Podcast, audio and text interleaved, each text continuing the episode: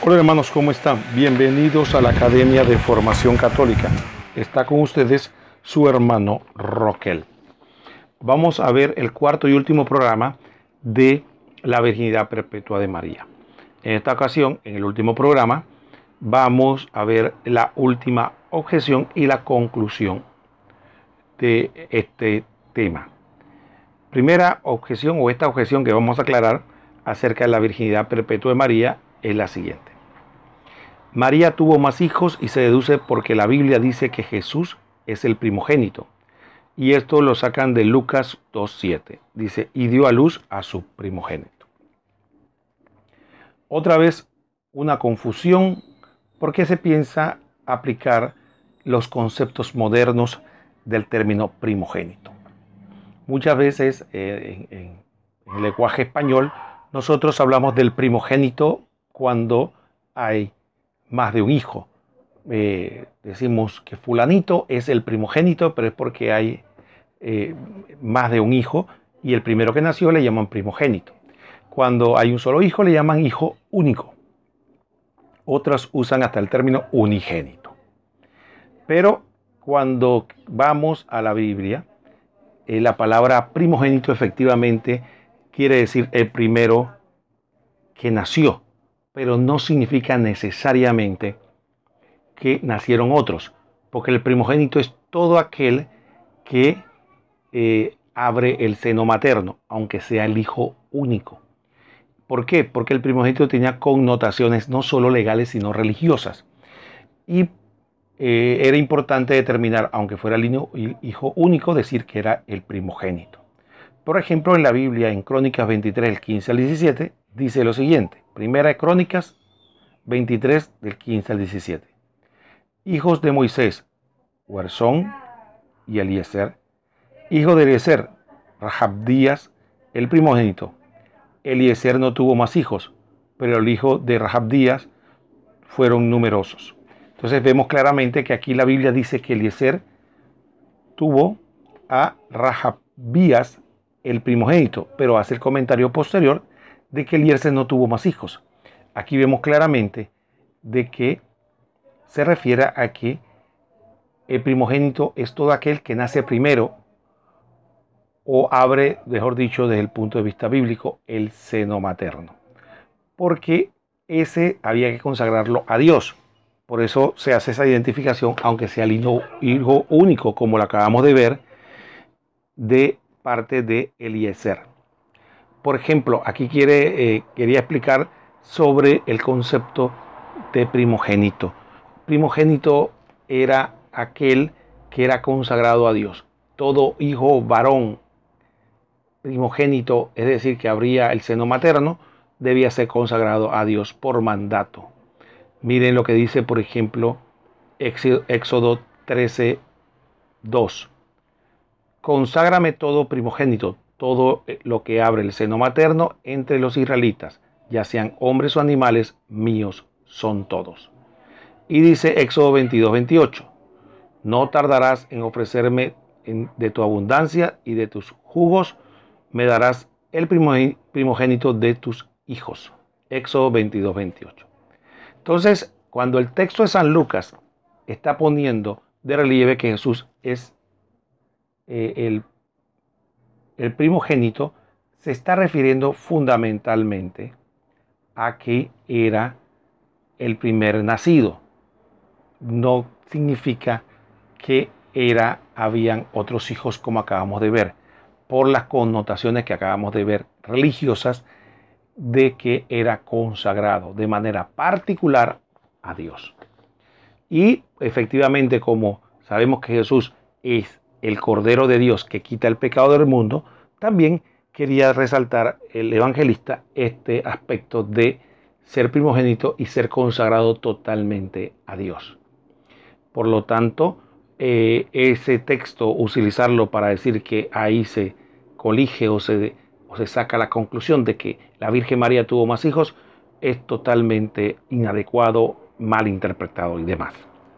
Como conclusión queremos decir, hermanos, que la Virgen María solo tuvo un hijo, Jesús, tal como se lo dijo el ángel Gabriel. en Lucas 1.31, darás a luz un hijo, hijo de María, como en el siguiente pasaje.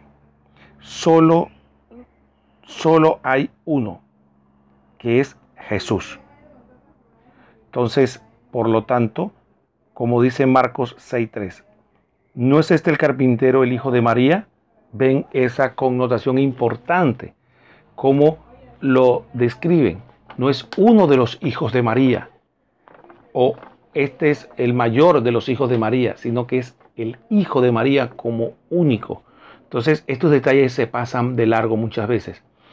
Pero eh, vemos que en la Biblia nos dan indicios muy claros de que Jesús fue el hijo único de la Virgen María.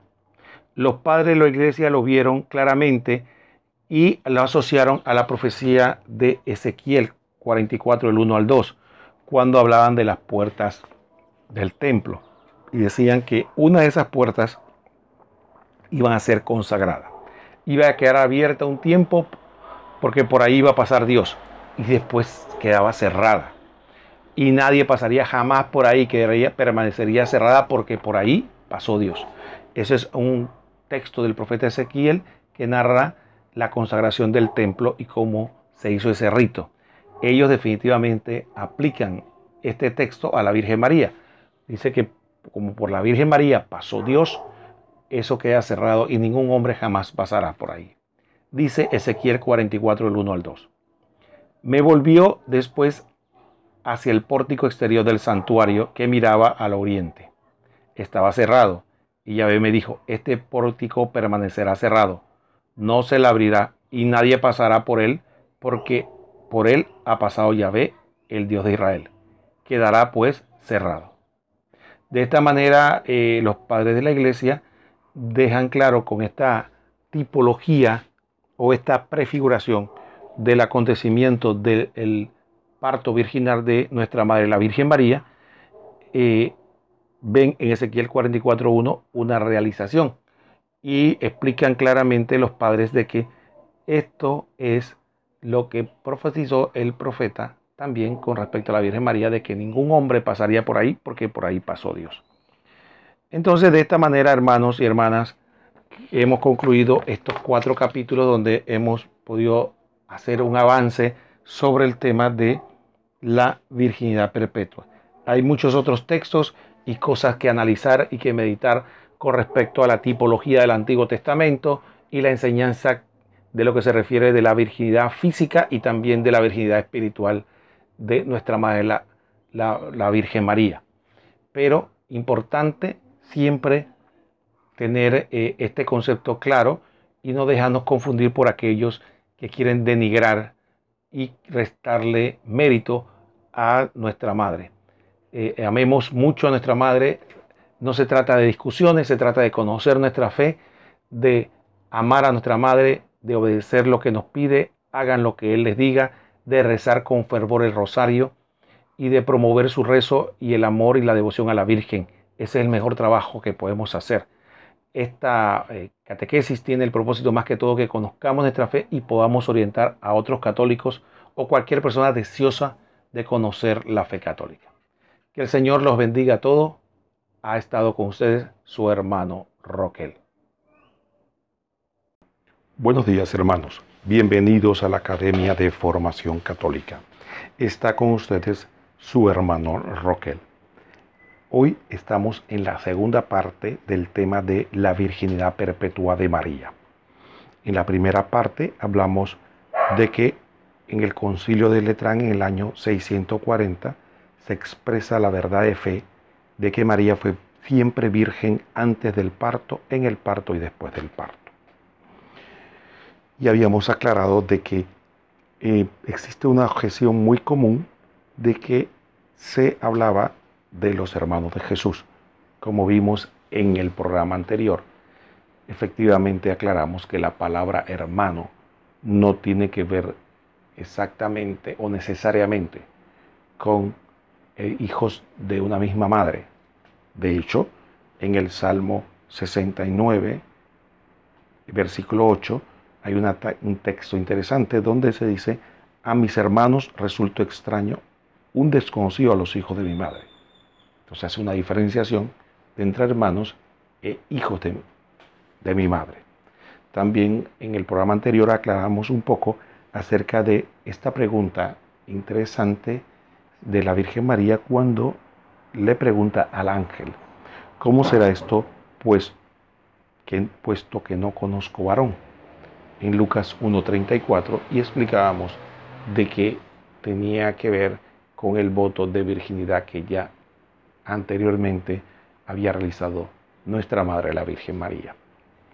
Ahora queremos hablar de otros eh, indicios que encontramos en la Escritura donde nos hablan de la virginidad perpetua de María. Por ejemplo, hay otro pasaje en la Biblia que resulta interesante y es Lucas 2, 41 al 51. Y este texto nos narra cuando Jesús tenía 12 años y cuando iba de viaje hacia Jerusalén, el niño se queda probablemente entre los parientes y la Virgen María y San José no se dan cuenta de su ausencia sino varios días después. Entonces, eh, es interesante que en este viaje, 12 años después del nacimiento de nuestro Señor, no se mencione ningunos hermanos. En el viaje tampoco se menciona de que la Virgen María estuviera con los otros niños o San José. Y, tampoco se menciona el hecho de que cuando ellos regresan a buscar a Jesús, tampoco. Eh, qué pasó con los hermanos de Jesús o los niños supuestos hijos de María.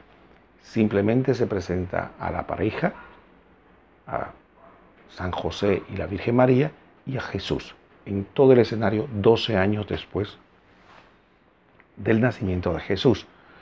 Esto resulta claro porque efectivamente sería muy extraño que simple y llanamente el evangelista ignorara a los supuestos hijos de José o de María o de, de este matrimonio narrando un acontecimiento de la infancia de Jesús. Pero no lo hace porque claramente no existen tales hijos de María, porque solo el único hijo que tuvo ese matrimonio de Jesús, de José, de San José y la Virgen María fue Jesús. Por lo tanto, por eso es claro que el pasaje no menciona tales hermanos. Entonces, ahora, tendríamos que muchas veces eh, se da eh, mayor confusión porque hay un texto en la Biblia donde se menciona los supuestos hermanos de Jesús y eh, se habla de que de, habla de los nombres de ellos. Por ejemplo, eh, dice, hay un texto que dice que, que los hermanos de Jesús son Santiago, José, Judas y Simón. Pero hay que aclarar este punto, ya sabiendo nosotros de que no son hijos de la Virgen María, busquemos en la Biblia qué nos dice de cada uno de estos personajes. En primer lugar, la Biblia nos dice en Mateo 10.3 que Santiago es el hijo de Alfeo, es decir, es el hijo de otro hombre, no es el hijo ni siquiera de San José. Por lo tanto, malamente podríamos llamar que es hermano de Jesús en el sentido que estamos hablando, que no es hijo de la Virgen María. También en Juan ya aclaramos a Santiago nos queda pendiente José, Judas y Simón. ¿Qué más dice la Biblia de estas personas? Bueno, en Juan 19, 25 nos habla de que junto a la cruz de Jesús estaban estaba una María, pero y otra María, varias Marías. Este estaba María, la mujer de Cleofás, y estaba María Magdalena. Entonces, dice Juan 19:25, junto a la cruz de Jesús, su madre y la hermana de su madre, María, mujer de Cleofás, y María Magdalena. Como vemos, el nombre de María era común en esa época y por lo tanto había que tener claro de quién se estaba hablando. Pero en el mismo Evangelio de Marcos 15:40, narrando el mismo evento, que es la crucifixión de Jesús, nos dice que en un momento había unas mujeres que miraban de lejos y de ella se identifica a María, la madre de Santiago y de José. Dice el Evangelio según San Marcos 15:40. Había unas mujeres que miraban de lejos entre ellas. María Magdalena, María la madre de Santiago el menor y de José y Salomé. Entonces había una María que era la madre de Santiago el menor y de José, que no es María, la madre del Señor. Porque como verán, eh, siempre cuando, cuando se menciona a la Virgen, siempre dice la madre de Jesús.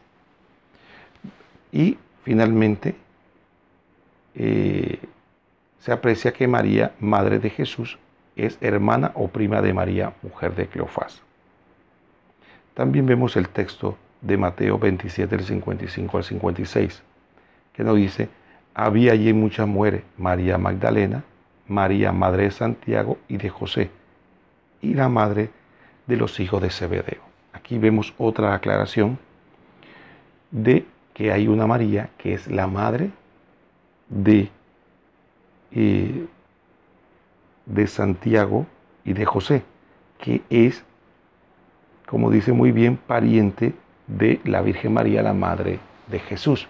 Por eso, como había un parentesco entre ellos, por eso le llamaban hermanos de Jesús. Recordemos que hermanos en la cultura se le llamaba a los, a los primos, a los tíos, etc. Solo en el Evangelio de Juan aparece la Virgen María. Se observa que siempre aparece una, una María de Cleofás en los otros evangelios, que es la madre de Santiago y de José. Cleofás es un nombre en arameo y Tadeo lo que es lo, que es en griego. Judas es pues hermano de Santiago y de José, que aparece en Mateo 13:5. Otro tema interesante sobre eh, los supuestos hermanos de Jesús es lo siguiente. Cuando Jesús estaba dando, podríamos decir, el testamento, ya estaba a punto de morir, sabía que iba a terminar su vida terrena. Y él deja a su cuidado a la madre a nuestra madre, a su madre, a alguien que, que no es de su parentela, sino a un apóstol, al apóstol Juan.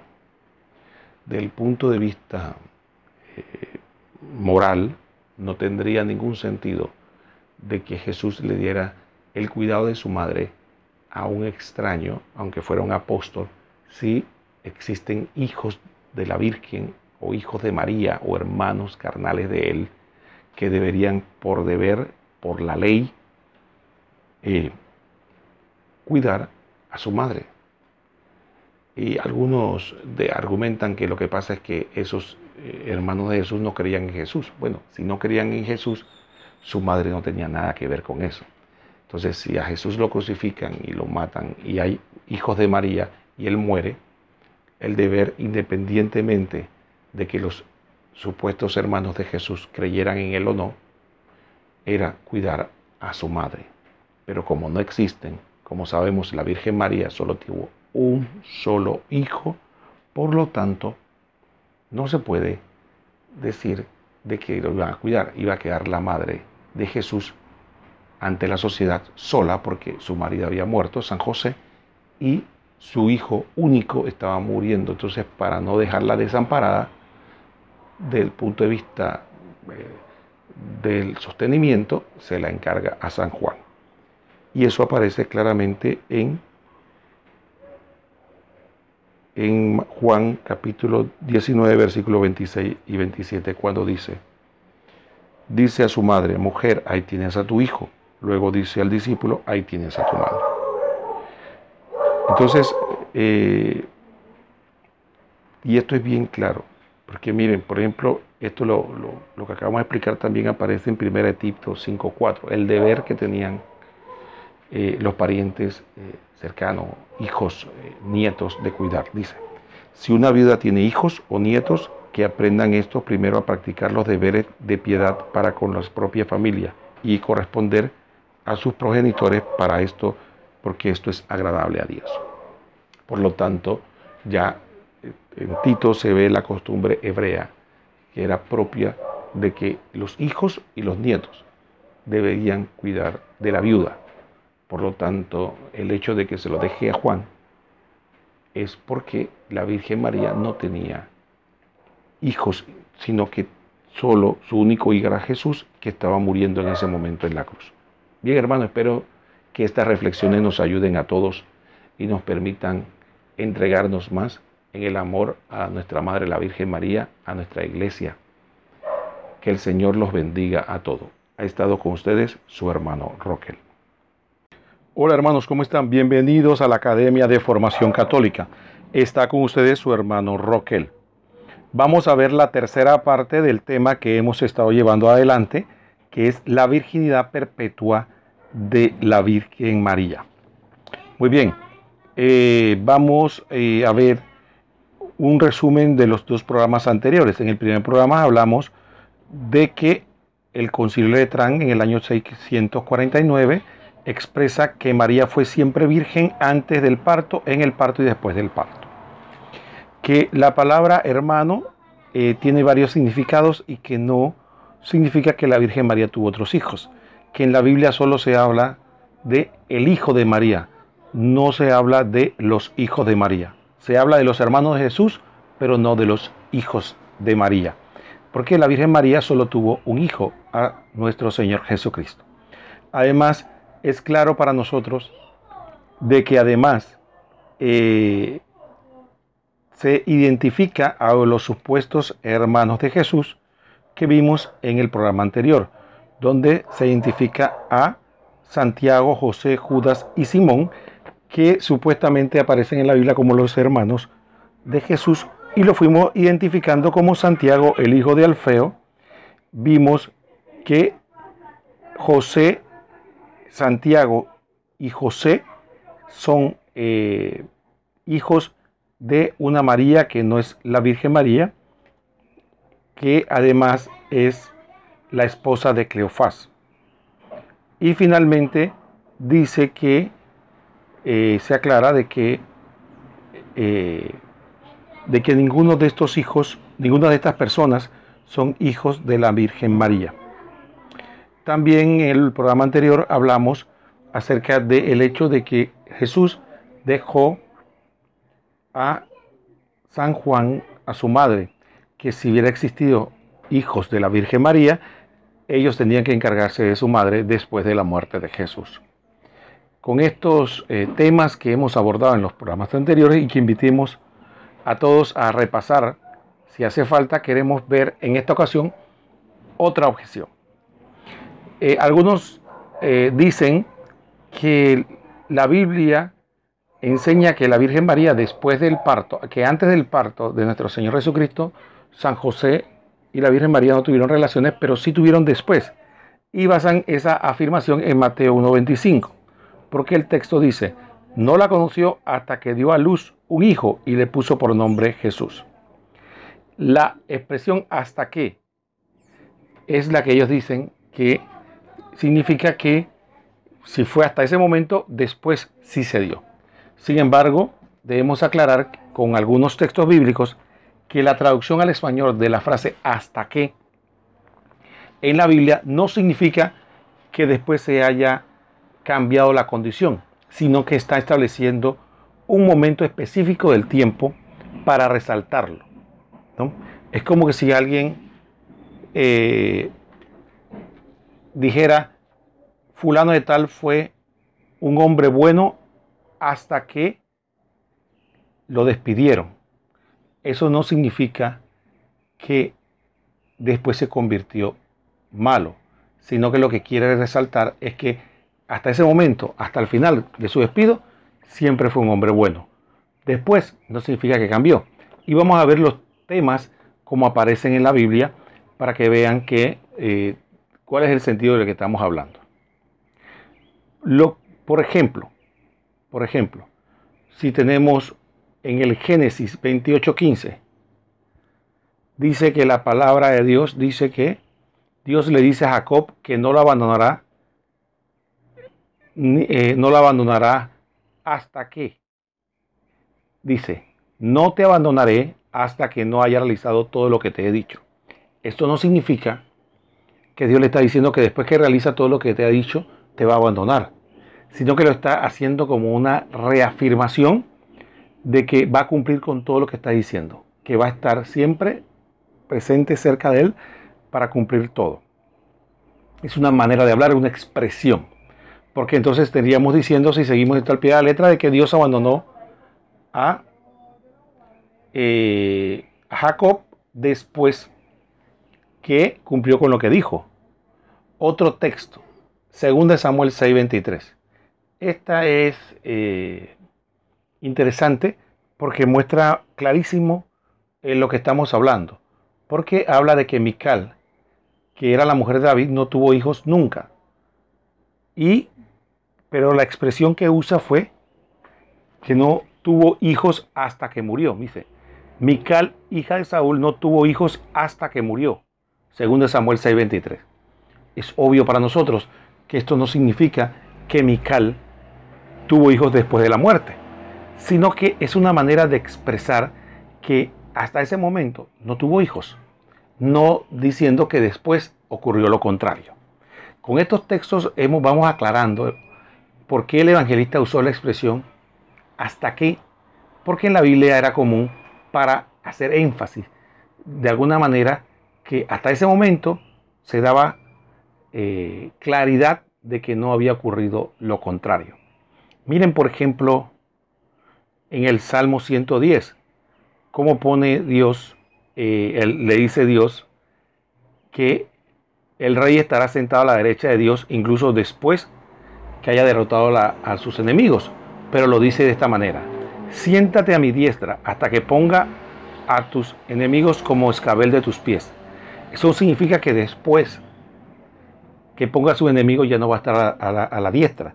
Significa que es una forma de expresión para resaltar que se va a hacer o realizar esa acción que se dije, sin afirmar que después ya no va a estar a la derecha, como dice aquí.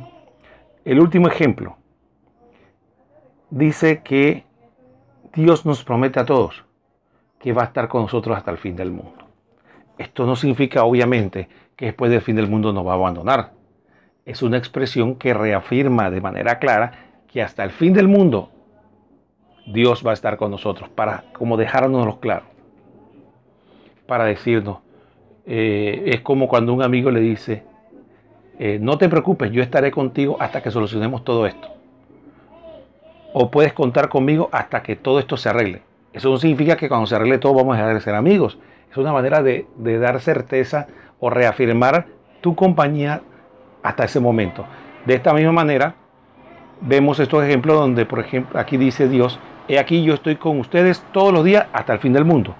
Pero después del fin del mundo, por supuesto que Dios va a estar con nosotros.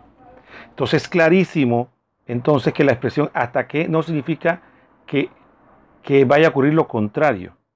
En el caso de Mateo 1.25, lo que está resaltando el evangelista, que no la conoció hasta que dio a luz y le puso por nombre Jesús, le está diciendo o reafirmando esa condición de manera particular, diciendo que el, lo que quería resaltar el evangelista en ese momento era el parto virginal o la concepción virginal de nuestro Señor Jesucristo, sin afirmar que después se diera lo contrario como acabamos de ver en todos esos textos. Como vimos, es muy claro que eh, no se refiere el texto eh, como se pretende manipular y tenemos que tener también una lección al respecto. Tengamos cuidado, hermanos y hermanas, de pretender juzgar muchas veces los textos bíblicos con nuestros criterios del siglo XXI en nuestro idioma en español y querer aplicarlo. Tenemos que entender muchas veces que esto es una traducción de otra cultura de, eh, que viene de un texto eh, en que muchas veces era en arameo, otros en hebreo, traducido al griego, en fin, tenemos que tener cuidado, pero hemos visto claramente de que esta expresión hasta que no significa que la Virgen María tuvo relaciones con San José después del parto. Que el Señor los bendiga a todos. Ha estado con ustedes su hermano Roquel. Hola hermanos, ¿cómo están? Bienvenidos a la Academia de Formación Católica. Está con ustedes su hermano Roquel. Vamos a ver el cuarto y último programa de la Virginidad Perpetua de María. En esta ocasión, en el último programa, vamos a ver la última objeción y la conclusión de este tema. Primera objeción o esta objeción que vamos a aclarar acerca de la virginidad perpetua de María es la siguiente. María tuvo más hijos y se deduce porque la Biblia dice que Jesús es el primogénito. Y esto lo sacan de Lucas 2.7. Dice, y dio a luz a su primogénito. Otra vez una confusión porque se piensa aplicar los conceptos modernos del término primogénito. Muchas veces eh, en, el lenguaje español nosotros hablamos del primogénito cuando hay más de un hijo. Eh, decimos que fulanito es el primogénito, pero es porque hay eh, más de un hijo y el primero que nació le llaman primogénito. Cuando hay un solo hijo le llaman hijo único. Otras usan hasta el término unigénito. Pero cuando vamos a la Biblia, eh, la palabra primogénito efectivamente quiere decir el primero que nació, pero no significa necesariamente que nacieron otros, porque el primogénito es todo aquel que eh, abre el seno materno, aunque sea el hijo único. ¿Por qué? Porque el primogénito tenía connotaciones no solo legales, sino religiosas. Y eh, era importante determinar, aunque fuera el hijo único, decir que era el primogénito.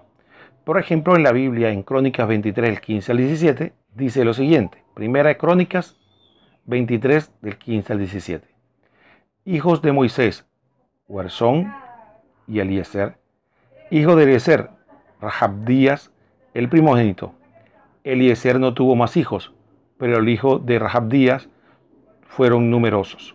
Entonces vemos claramente que aquí la Biblia dice que Eliezer tuvo a Rahabías el primogénito, pero hace el comentario posterior de que Eliezer no tuvo más hijos. Aquí vemos claramente de que se refiere a que el primogénito es todo aquel que nace primero o abre, mejor dicho, desde el punto de vista bíblico, el seno materno. Porque ese había que consagrarlo a Dios.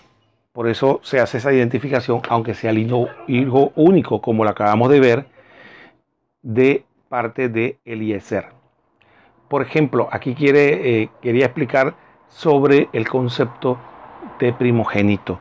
Primogénito era aquel que era consagrado a Dios. Todo hijo varón primogénito, es decir, que habría el seno materno, debía ser consagrado a Dios por mandato. Miren lo que dice, por ejemplo, Éxodo 13, 2. Conságrame todo primogénito, todo eh, lo que abre el seno materno entre los israelitas, ya sean hombres o animales, míos son todos. Y dice Éxodo 22, 28.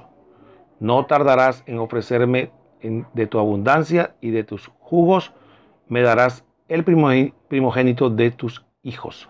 Éxodo 22, 28. Entonces, cuando el texto de San Lucas está poniendo de relieve que Jesús es eh, el, el primogénito, se está refiriendo fundamentalmente a que era el primer nacido. No significa que era, habían otros hijos como acabamos de ver por las connotaciones que acabamos de ver religiosas de que era consagrado de manera particular a Dios. Y efectivamente, como sabemos que Jesús es el Cordero de Dios que quita el pecado del mundo, también quería resaltar el evangelista este aspecto de ser primogénito y ser consagrado totalmente a Dios.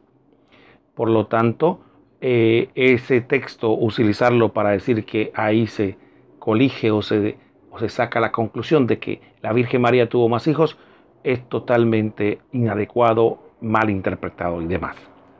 Como conclusión queremos decir, hermanos, que la Virgen María solo tuvo un hijo, Jesús, tal como se lo dijo el ángel Gabriel en Lucas 1.31. Darás a luz un hijo, hijo de María, como en el siguiente pasaje. Solo, solo hay uno, que es Jesús. Entonces, por lo tanto, como dice Marcos 6.3, ¿no es este el carpintero el hijo de María? Ven esa connotación importante, como lo describen. No es uno de los hijos de María, o este es el mayor de los hijos de María, sino que es el hijo de María como único. Entonces, estos detalles se pasan de largo muchas veces. Pero eh, vemos que en la Biblia nos dan indicios muy claros de que Jesús fue el hijo único de la Virgen María. Los padres de la iglesia lo vieron claramente y lo asociaron a la profecía de Ezequiel 44, del 1 al 2, cuando hablaban de las puertas del templo y decían que una de esas puertas iban a ser consagrada. Iba a quedar abierta un tiempo porque por ahí iba a pasar Dios y después quedaba cerrada. Y nadie pasaría jamás por ahí, que permanecería cerrada porque por ahí pasó Dios. Ese es un texto del profeta Ezequiel que narra la consagración del templo y cómo se hizo ese rito. Ellos definitivamente aplican este texto a la Virgen María. Dice que como por la Virgen María pasó Dios, eso queda cerrado y ningún hombre jamás pasará por ahí. Dice Ezequiel 44, el 1 al 2. Me volvió después hacia el pórtico exterior del santuario que miraba al oriente. Estaba cerrado y Yahvé me dijo, este pórtico permanecerá cerrado, no se le abrirá y nadie pasará por él, porque por él ha pasado Yahvé, el Dios de Israel. Quedará pues cerrado. De esta manera, eh, los padres de la iglesia dejan claro con esta tipología o esta prefiguración del acontecimiento del parto virginal de nuestra Madre, la Virgen María, eh, ven en Ezequiel 44.1 una realización y explican claramente los padres de que esto es lo que profetizó el profeta también con respecto a la Virgen María de que ningún hombre pasaría por ahí porque por ahí pasó Dios. Entonces de esta manera, hermanos y hermanas, hemos concluido estos cuatro capítulos donde hemos podido hacer un avance sobre el tema de la virginidad perpetua. Hay muchos otros textos y cosas que analizar y que meditar con respecto a la tipología del Antiguo Testamento y la enseñanza de lo que se refiere de la virginidad física y también de la virginidad espiritual de nuestra Madre, la, la, Virgen María. Pero importante siempre tener eh, este concepto claro y no dejarnos confundir por aquellos que quieren denigrar y restarle mérito a nuestra madre. Eh, amemos mucho a nuestra madre. No se trata de discusiones, se trata de conocer nuestra fe, de amar a nuestra madre, de obedecer lo que nos pide, hagan lo que Él les diga de rezar con fervor el rosario y de promover su rezo y el amor y la devoción a la Virgen. Ese es el mejor trabajo que podemos hacer. Esta eh, catequesis tiene el propósito más que todo que conozcamos nuestra fe y podamos orientar a otros católicos o cualquier persona deseosa de conocer la fe católica. Que el Señor los bendiga a todos. Ha estado con ustedes su hermano Roquel.